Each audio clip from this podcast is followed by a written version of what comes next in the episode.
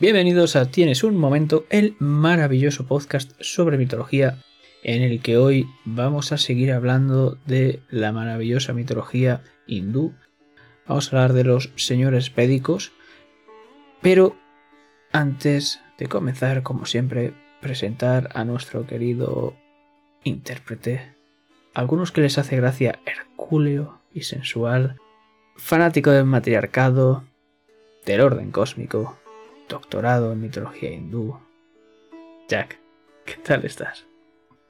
Bien, pero si sigues diciendo que estoy doctorado en mitología hindú, quizá vaya a haber alguien que se lo crea y nada más lejos de la realidad. Pese a que llevo algún tiempo, algunos años estudiando esto, no me he doctorado, desgraciadamente.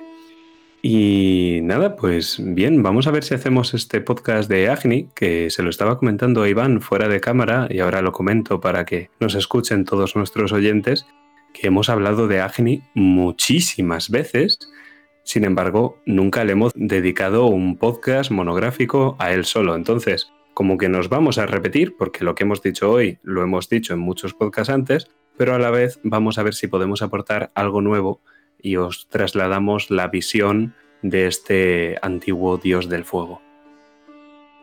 Es cierto que no tiene un doctorado en mitología hindú, pero la ha creado él, por lo que convalida igual. Pero antes de eso, como siempre decimos al final, podéis seguirnos y comentarnos, porque ahora sí, bueno, desde hace unos días podéis hacer preguntas en Spotify, no sé muy bien cómo, pero podéis y debéis hacerlas. En iVoox podéis comentarnos siempre, darnos estrellitas, o eso era en Spotify. Las estrellas son en Spotify y el me gusta, que es un corazoncito, en iVoox. Pues dadnos un corazoncito en iVoox. Podéis comentarnos en Twitter privado, público y la cuenta personal de Jack, la mía, no, por favor. Pero vamos a hablar, como bien has dicho Jack, otra vez de Agni. Y es que, como siempre, vamos a hablar explicando un poco sus orígenes. En algunos lugares se dice que es hijo de Diaus y Prithvi. En otros se le menciona como hijo de Brahma, en otros como hijo de Kasyapa y Aditi, siendo un Aditya, como ya hablamos en otros podcasts. Es el dios del fuego, y de lo más importante es que junto a Indra y Surya ascendió en el panteón haciendo sacrificios, se dice que, él creó el sol y llenó el cielo de estrellas, y que es el guardián de la inmortalidad pudiendo otorgarla a los demás. También se dice que tiene tres formas. Como fuego aquí ardes, como relámpago resplandeces en la atmósfera, en el cielo brillas como el dorado sol. Y es que se le representa como un hombre colorado, con tres piernas y siete brazos, sus cabellos y ojos son oscuros, y además tiene dos rostros, Viste con una poita, que es una especie de cordón brahmánico, y una guirnalda de frutas. De su boca emana fuego y de su cuerpo siete rayos de gloria. Monta en un carnero, por si os entra curiosidad. Y entre sus nombres tenemos Bani, el que recibe el Om o sacrificio consumido por el fuego, Viti otra, el que santifica al adorador, Nananjaya, el que conquista, destruye riquezas, Jivalana, el que abarca, Dunketu, aquel cuya señal es el humo, Chagarata, el que monta en un carnero, y Saptajiya, el que tiene siete lenguas. Pero Jack, ¿cuál es el origen de este dios? Pues es una pregunta muy interesante. Los investigadores todavía siguen debatiendo sobre si el origen de Agni es védico o si el dios procede de la tradición india que es previa a la llegada de los arios. Lo que sí que está claro es que estos últimos van a influir mucho en la figura de Agni y en la que nos ha sobrevivido. Por eso Agni aparece en los Vedas. La propia palabra Agni tiene una raíz que es de origen proto-indoeuropeo y que no dista mucho de la raíz que tiene la familia de la palabra ígneo o ignífugo. Todo esto tiene un antepasado común. Y ya hemos dicho que aunque no lo parezca, el sánscrito, la antigua lengua védica y el castellano tienen una relación de parentesco lingüístico, muy lejana, eso sí, pero la tienen. No como el castellano y el euskera, que pese a préstamos lingüísticos que puedan tener, el euskera no es una lengua indoeuropea. Digo euskera, que podría decir cualquier otra lengua no indoeuropea que tenemos en Europa. Así que sí se parece más el castellano al sánscrito y el castellano al euskera. Pues además, en muchas culturas indoeuropeas existen deidades que son análogas a Agni, que se parecen y que están relacionadas con un pájaro que lleva o trae el fuego de los dioses a la humanidad. ¿Recordáis el mito de Prometeo? Pues es un poco lo mismo, pero versión pájaro. Algunas versiones comparan a este pájaro y nos dice que iba y venía para traer a diario el fuego y que la noche era el tiempo que estaba fuera. Por eso este pájaro, esto es, Agni, se relacionaba con el sol. Y así en algunos himnos védicos se conoce a Agni como el pájaro celestial que vuela. Literalmente, ¿no? No, no se quebraba mucho la cabeza. Luego, en el panteón védico, tal y como queda consagrado en el Rig Veda, Agni tiene la posición más importante justo después de Indra, por supuesto, estamos hablando de después de Varuna, es decir, cuando el dios de la tormenta sucede al dios soberano Varuna, pues entonces Indra y Agni van a estar relacionados y van a ser los dos que más mandan. ¿Por qué digo esto? Porque hay más de 200 himnos que alaban al propio Agni. Su nombre aparece en un tercio del Rig Veda. ¿Por qué? Aparece porque Agni es el mensajero. Agni es un intermediario entre los dioses y los hombres, por eso, cada vez que los hombres quieren hablar con los dioses, tienen que mencionar a Agni. Es el correo postal. Entonces, normal que lo mencionen. Él tiene que estar ahí, siempre está en medio. Esto se debe a que también es un intermediario crucial a la hora de practicar rituales, ofrendas y sacrificios. En este podcast, en este monográfico al menos, vamos a centrarnos en el papel de Agni como mensajero, intermediario entre dioses y hombres. Por eso el fuego está presente en todos los rituales védicos. No hay ningún ritual védico que no se haga delante del fuego. Ya en el periodo de los Upanishads, el propio Agni sigue siendo una figura bastante importante, pero intentan buscar como un trasfondo filosófico y que va a estar conectado con el Brahman, del que ya os hablamos en el podcast de Brahma.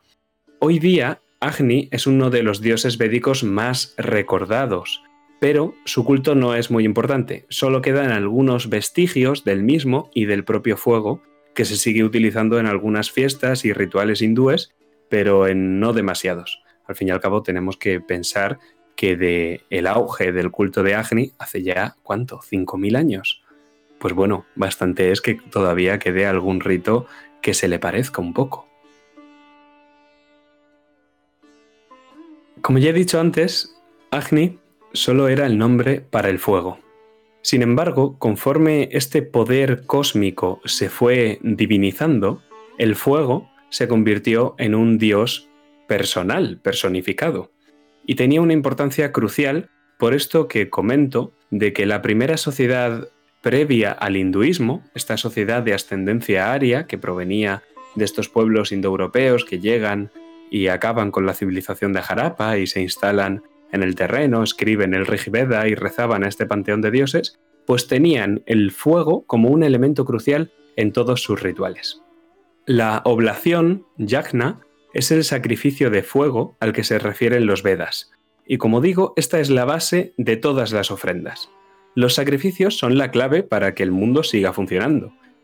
Son clave también para obtener el favor de los dioses.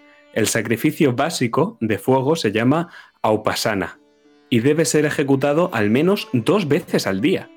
Agni es la figura de sacerdote y de mensajero entre los dioses que va a estar representado por este fuego.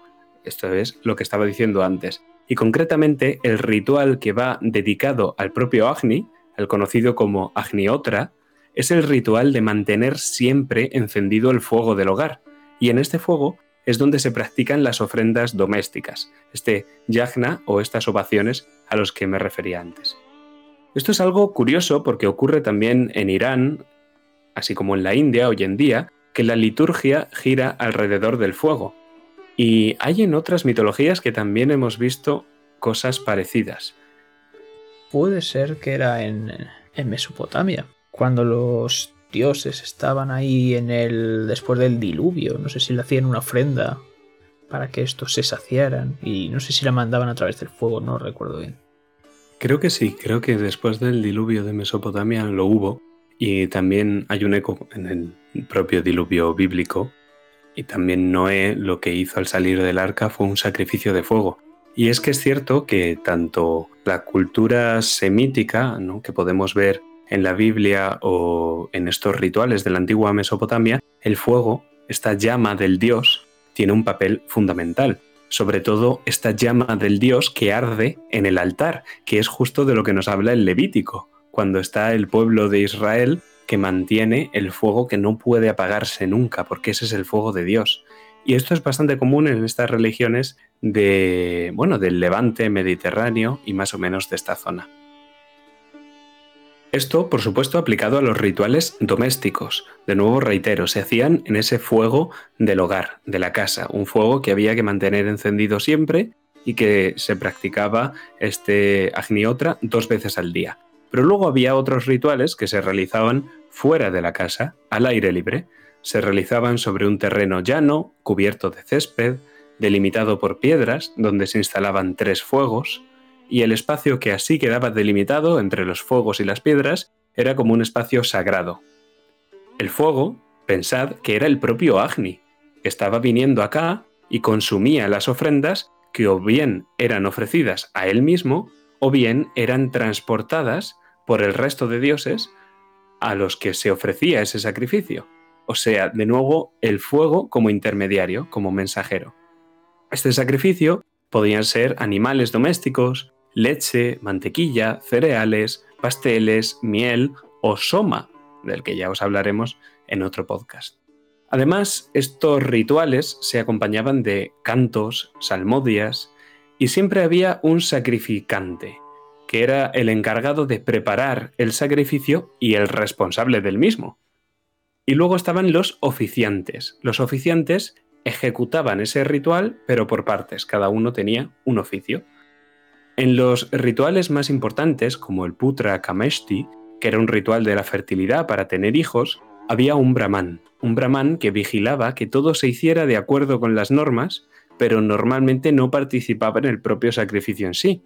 Ya cuando os estuvimos comentando sobre el brahmanismo, hablamos de la figura preeminente que tienen los brahmanes para controlar la liturgia y cómo se hacen necesarios en todos estos rituales que a su vez son necesarios para que el mundo siga funcionando. Había muchos tipos de rituales. Había rituales del fuego del hogar, los que os he dicho antes que eran rituales domésticos. Había rituales de la salida y de la puesta del sol, de la luna llena y de la luna nueva. Las ceremonias de iniciación, que son Upanayana, que es donde se enseñaba al nacido por segunda vez los secretos de los Vedas. De esto ya hablaré porque tiene mucho lío rituales de matrimonio, rituales de muerte, pero sobre todo estos rituales eran de las castas superiores, las castas inferiores, como que no había que celebrar nada, ¿no? Y luego estaban los sacrificios largos, eran sacrificios complejos, importantísimos, que eran los relativos a la divinización del rey, y estos son el Rajasuya y el Asvameda. Y normalmente estaban relacionados con el sacrificio de algún caballo. Posteriormente, la ideología sacerdotal que está consagrada en los brahmana le va a dar una vuelta a todos estos sacrificios védicos y va a empezar a teorizar un poco sobre la técnica del sacrificio. Y nos dice que el universo entero funciona con una energía cósmica, una especie de flujo, que es el Brahman. Y este Brahman se libera en el sacrificio y con la liturgia que lo acompaña. Y esta liturgia es importantísima para el propio sacrificio. Dice el Sazapata Brahmana, si no ofreciéramos el Agniotra, por la mañana el sol no se elevaría. Cada operación, cada palabra de este rito sacrificial que es realizada y pronunciada en el momento oportuno, genera Brahman. Y al generarlo se producen unos efectos que son inevitables también Esto es karma, la ley de la causa y del efecto. Nada pasa por casualidad, todo se debe a algo que ha ocurrido anteriormente. Entonces, claro, como lo hagas mal, te la vas a cargar. La liturgia, el protocolo, el cómo se hacen esos rituales es la clave.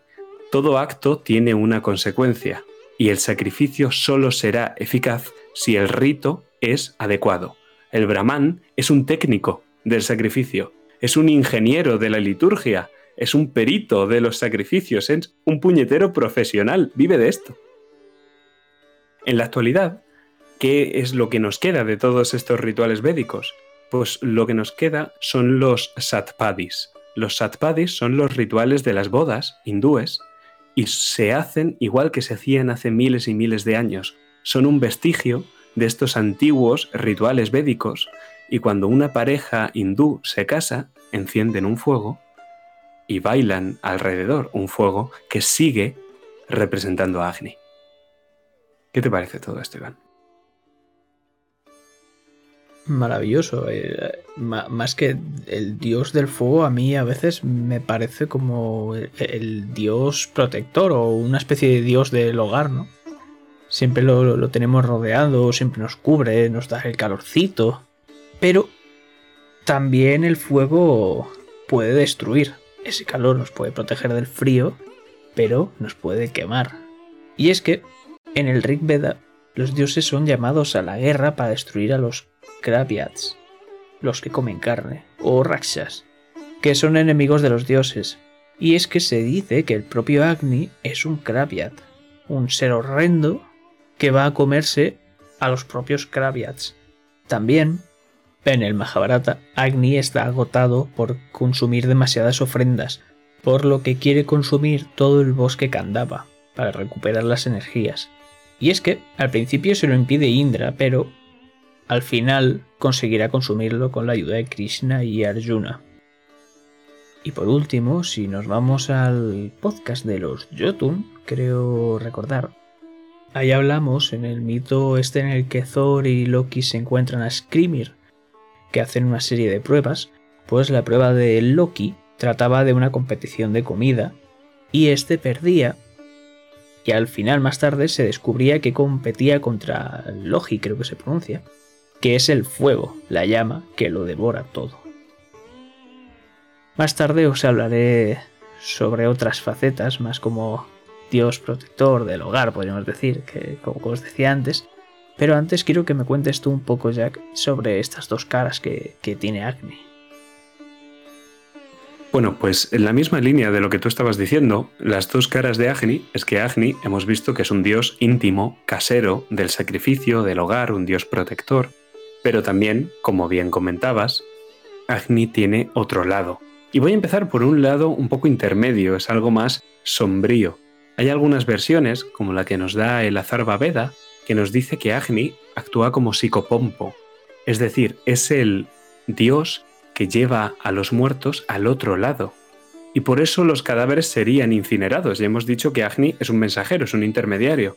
Y el hecho de quemar el cadáver significa que lo está transportando al otro lado, conectando así el mundo terrenal y lo divino. Es un dios del vínculo. Pero la otra cara, a la que también has hecho referencia, es la cara destructiva que tiene el fuego. Y es obvia, no creo que tengamos que explicárselo a nadie, ¿no? Agni, que es el poder cósmico del fuego personificado, tiene un papel en el ciclo de creación y destrucción, sobre todo en el de destrucción. El avance de los arios por India, que iban quemando los bosques y roturando las, tierras, se refleja en las fuentes contemporáneas como la alusión que hace el Sazapata Brahmana a la marcha del dios Agni hacia el este, y nos dice que quemaba la tierra y los bosques y que justo después el jefe ario Videga colonizaba las tierras que iban ganando el fuego. Hay una metáfora mejor, es que no es ni siquiera una metáfora, es que era esto tal cual. El poder destructivo de Indra ya lo vimos relacionado con el avance de los arios en el podcast pasado, pues ahora estamos viendo que Agni no carece de ese poder destructivo, todo lo contrario, lo tiene y no poco. La casta sacerdotal y el propio rey como parte de los rituales eran asesinos de demonios. Por eso Agni va a ser a los brahmanes lo que Indra es a los satrillas. Por eso la importancia de la identificación entre Agni y los brahmanes, y por esto que Agni lleve este cordón brahmánico, además de todo el papel que os he explicado en los rituales de antes. El fuego limpia las impurezas. Y, por supuesto, los demonios, los enemigos, hay que verlos como si fueran una impureza. Y lo que importa es la lucha del Deva contra el Asura, el dios contra el dragón. Y ahí los rituales de fuego no son solo proteger el hogar, proteger a la familia, significan también la destrucción del enemigo más absoluta. Pero después de tanta destrucción, creo que vamos a aligerar un poco tanta muerte y tanto quemar, hablando de esa otra faceta, porque se nos dice que Agni, como tú también has mencionado antes, vive junto a todos los mortales, que es un huésped de todos los hogares. Y es que Agni, como he dicho antes también, ¿no? que, se, que, era más como un dios del hogar, parecía, como Estia, por ejemplo, en la mitología griega. ¿no? Tenemos el fuego, la hoguera, la chimenea, el calor, la casa, el refugio. Como bien has dicho, es un dios mensajero, como Hermes también, o trayendo la mitología griega, que mantenía esa conexión entre los dioses inmortales, hacía mediador entre ellos y ayudaba en ese viaje de los muertos, pero también algo muy importante es que es un dios sabio. Y es que ayuda a los hombres otorgando su conocimiento para complacer a los dioses mediante los sacrificios. Un ejemplo de un dios sabio pues podría ser Thoth de la mitología egipcia, que creo que en un rato nos hablará sobre él. Pero si nos vamos a la mitología nórdica, Heimdall, que nórdico antiguo es Heimdalir, Heim hogar y Dalir desconocido, además es el guardián del Bifrost, ¿no? Es el puente que conecta el mundo de los dioses y el de los mortales. Además, Namtar, en la mitología mesopotámica, era ese dios horrendo que llevaba la enfermedad consigo fue el que en el mito de Nergal y Esquigal actúa como mensajero, ya que los dioses del inframundo no podían viajar al celeste y viceversa. Pero por último también en la mesopotámica tenemos a Enki, que es un dios de la sabiduría, que custodia los mesas, leyes inmutables para proteger el orden, que entre muchas cosas incluía las prácticas religiosas, como os he dicho antes, que otorgaba sabiduría Agni a, a los mortales para que supiesen hacer esos sacrificios. ¿Pero qué cosas has encontrado tú, Jack? Nada más que lo que has dicho tú. Eh, hacer especial hincapié en Hermes. Hermes es el que lleva a cabo el primer sacrificio de carne a los dioses, lo cual está bastante relacionado con esto de los sacrificios que os decía. Además, Hermes enseña cómo se hace fuego al resto de dioses y también actúa como psicopompo, conduce las almas al inframundo. Y de igual forma, Agni es dios de los sacrificios, actúa como psicopompo, está relacionado con el sol y por supuesto con el fuego. Pero la que más me ha llamado a mí la atención es la de Thoth, porque va mucho más allá de ser un mero dios sabio. Thoth, eh, que en sus orígenes era un dios lunar, fue concebido como ayudante de Ra, dios de la magia, de los rituales, dios mensajero y también protector del resto de dioses, ¿Cómo protege al resto de dioses? Pues igual que Agni, con la magia, igual que hacía el rey, que tiene el poder marcial de Indra y el poder ritual de Agni. El poder ritual lo utiliza para proteger a los suyos, pues Thoth, al igual que Agni, no es ninguna excepción. Y cito de Thoth, de él se esperaba que afilara su cuchillo, cortara los corazones y removiera las cabezas de aquellos que pudieran causar algún perjuicio al dios o al rey. Su obligación específica era la de proteger el ojo de Horus y comprobar que era transferido al rey que aspiraba a la inmortalidad, debiendo proteger la justicia y asegurar la paz. O sea, si hay que matar a un par de demonios para proteger el reino, pues se hace, ningún problema. Y esto tanto Zoth como Agni. Así que no penséis que por ser el dios de los brahmanes no van a no van a mover un dedo, porque no, más bien lo contrario. Esto de que enseñaba el fuego a, cómo hacer el fuego a los demás dioses me, Me ha recordado mucho a Freya cuando enseña a Odín y creo que era a los demás dioses a utilizar la magia Vanir, creo que era. El, el Seid. Eso. Pero antes de irnos, ¿alguna recomendación de librito? Pues tengo por aquí el libro que se llama Mitología hindú, más allá del Mahabharata y el Ramayana, de Sister Nivedita. Sister Nivedita, que realmente se llamaba Margaret Elizabeth Noble, es una mujer que vivió durante finales del siglo XIX y un poquito también del siglo XX y fue una escritora y una activista anglo-india que, bueno, que estudió bastante eh, desde el punto de vista de la India colonial británica, un poco todo esto. De hecho, sister significa hermana, o sea, se llegó a convertir al hinduismo y la llamaban hermana Nivedita, que desde luego distaba mucho de su nombre real. Pero bueno, tiene una recopilación, una especie de resumen del Mahabharata y el Ramayana, y además una recopilación de mitos hindúes que es bastante interesante. No es lo mejor para aproximarse a la mitología hindú, pero no está mal si lo complementáis con otro libro así más histórico que pueda poneros un poquito en contexto todo de lo que ella habla. Porque si no tenéis ni pajolera idea de mitología, es un poco complicado entender muchas de las referencias de las que habla Sister Nivedita. Pues ya sabéis. Como siempre, Jack, es un tremendo placer tenerte por aquí. Nada, el placer es todo mío. Creo que he pasado como 15 minutos hablando así de seguido hoy. Debe ser un nuevo récord. Quizá no. Pero nada, es lo que tiene. El orden cósmico no se mantiene solo. Y nada más. Un saludo. Hasta la próxima. Sabes, creo que tú también tienes una liturgia apropiada y tienes que acabar todos los podcasts de esa forma porque si no se acumula karma.